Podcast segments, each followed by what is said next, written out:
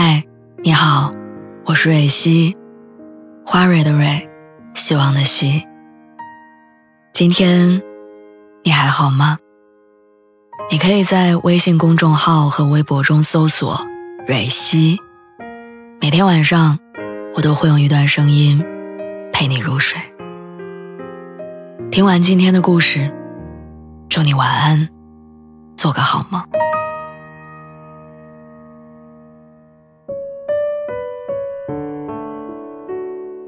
最近苏打绿出了一首新歌，叫《在世界的尽头大声说我恨你》，一首温柔的负能量的歌。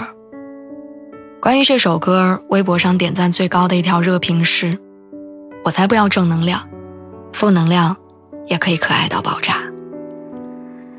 在生活中，似乎所有人都在告诉我们要保持正能量，要做一个情绪稳定的成年人，但却很少有人说，其实负能量是可以的。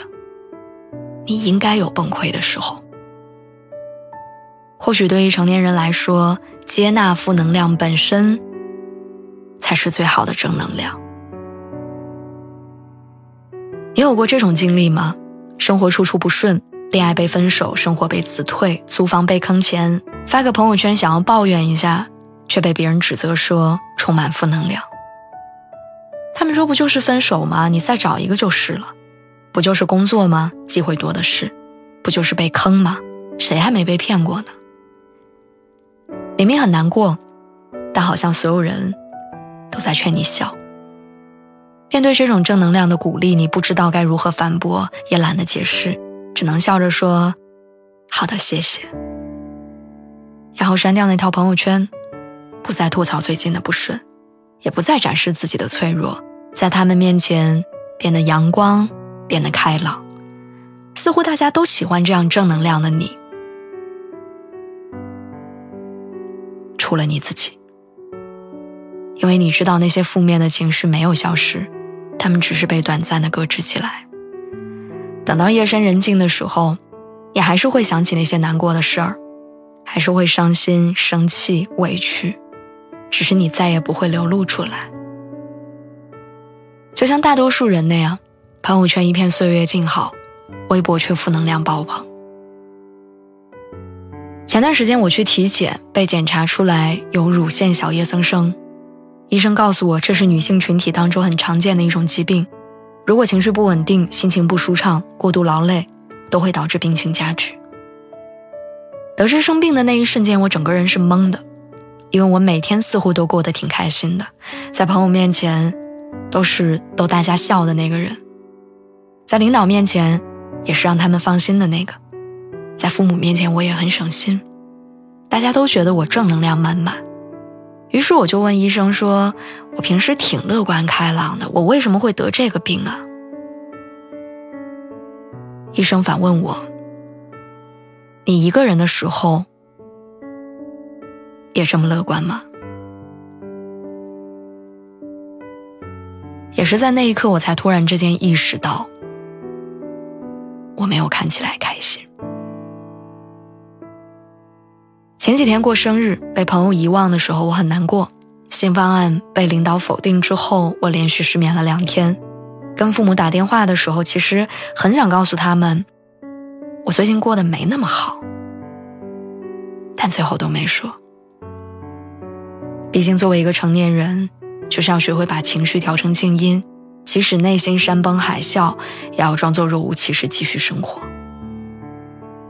但直到这次生病，我才发觉，原来负能量的出现是有意义的，它是在提醒我，你最近状态不太对，你内心不快乐，你需要重视它，而不是把它们藏起来。如果负面的感受没有被妥善处理，那它就会变成一个隐形炸弹，迟早有一天它会爆炸。而受害者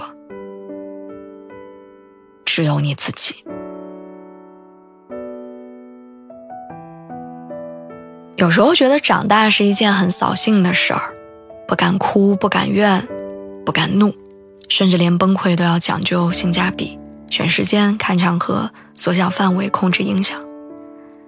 明明指头一碰就碎了，却还是要等到回家，避开所有人，关上房门的那一刻。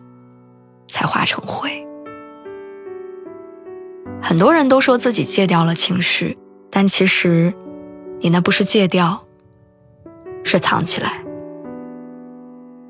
当你一个人独处的时候，那些负面情绪会奔涌而来，会吞噬掉那个看起来坚强乐观的自己。保持心理健康的一个重要方面，就是对自己的情绪诚实以待。当负面情绪出现的时候，正视它、分析它、解决它，而不是一味的压制。这样你才能真正放下。我记得《半山文集》里有一段话：生活的磨盘很重，你以为它是将你碾碎，其实它是在教会你细腻。并帮你乘上生活的细节，避免你太过粗糙的度过一生。我们的生活中所遇到的那些悲伤、难过、抑郁，也是如此。他们不是在消耗你，而是在提醒你，该重新审视自己。所以，做一个快乐的人固然重要，但当负面情绪来袭的时候，请不要把它拒之门外，接纳它。看清它，然后跟他握手言和。就像罗曼·罗兰所说：“这个世界上只有一种英雄主义，就是在看清了生活的真相之后，依然热爱生活。”